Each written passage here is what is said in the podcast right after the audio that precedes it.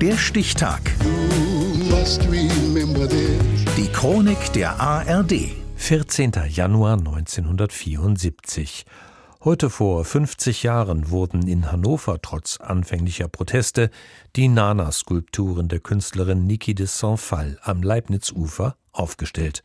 Britta Lummer. Sophie, Charlotte und Caroline. So heißen die drei Nanas, die in Hannover für viel Aufregung sorgen sollen. Sie sind eine Auftragsarbeit für Niki de Saint-Phal.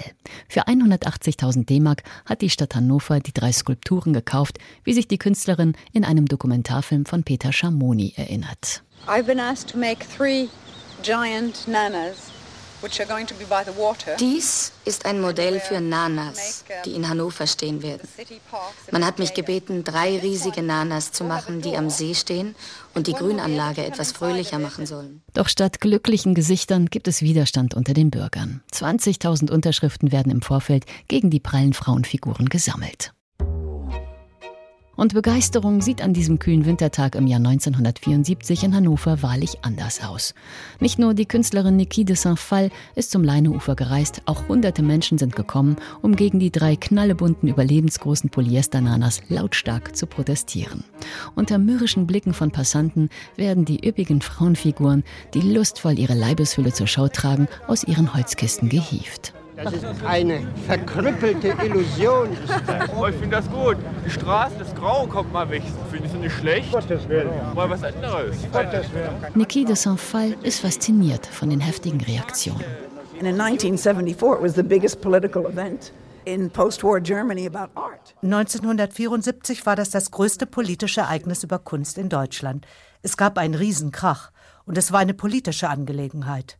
Die Leute waren dafür oder dagegen. Manche hatten sich sogar bewaffnet. Ich hatte das Gefühl, dass Kunst etwas Lebendiges ist. Etwas, für das es sich lohnt zu kämpfen. Das war toll. So etwas Außergewöhnliches habe ich nie wieder erlebt.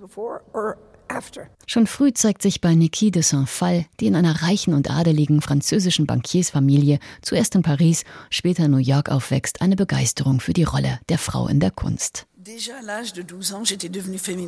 Bereits mit zwölf Jahren wurde ich in der Schule Feministin. Nach zwei Jahren hat man mich rausgeschmissen, weil ich das Geschlecht der Statuen rot malte. Man hat mir gesagt, entweder du fliegst raus oder du gehst zum Psychiater.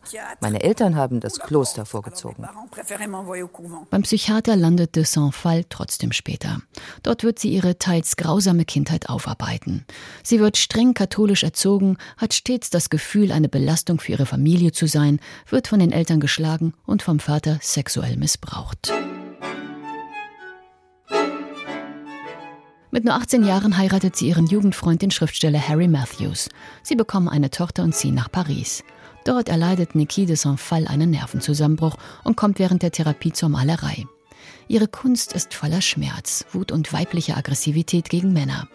Das ist auch der Motor für ihr frühes Werk. Ihre Bilder sollen weinen. Mit einem Gewehr zielt sie auf Farbbeutel, angebracht auf Leinwänden und schießt sich so ihren Weg frei. Ich war gegen die Gesellschaft, gegen mein Milieu, gegen die Männer. Es war eine Wut, die aus mir ausbrach, ohne Opfer.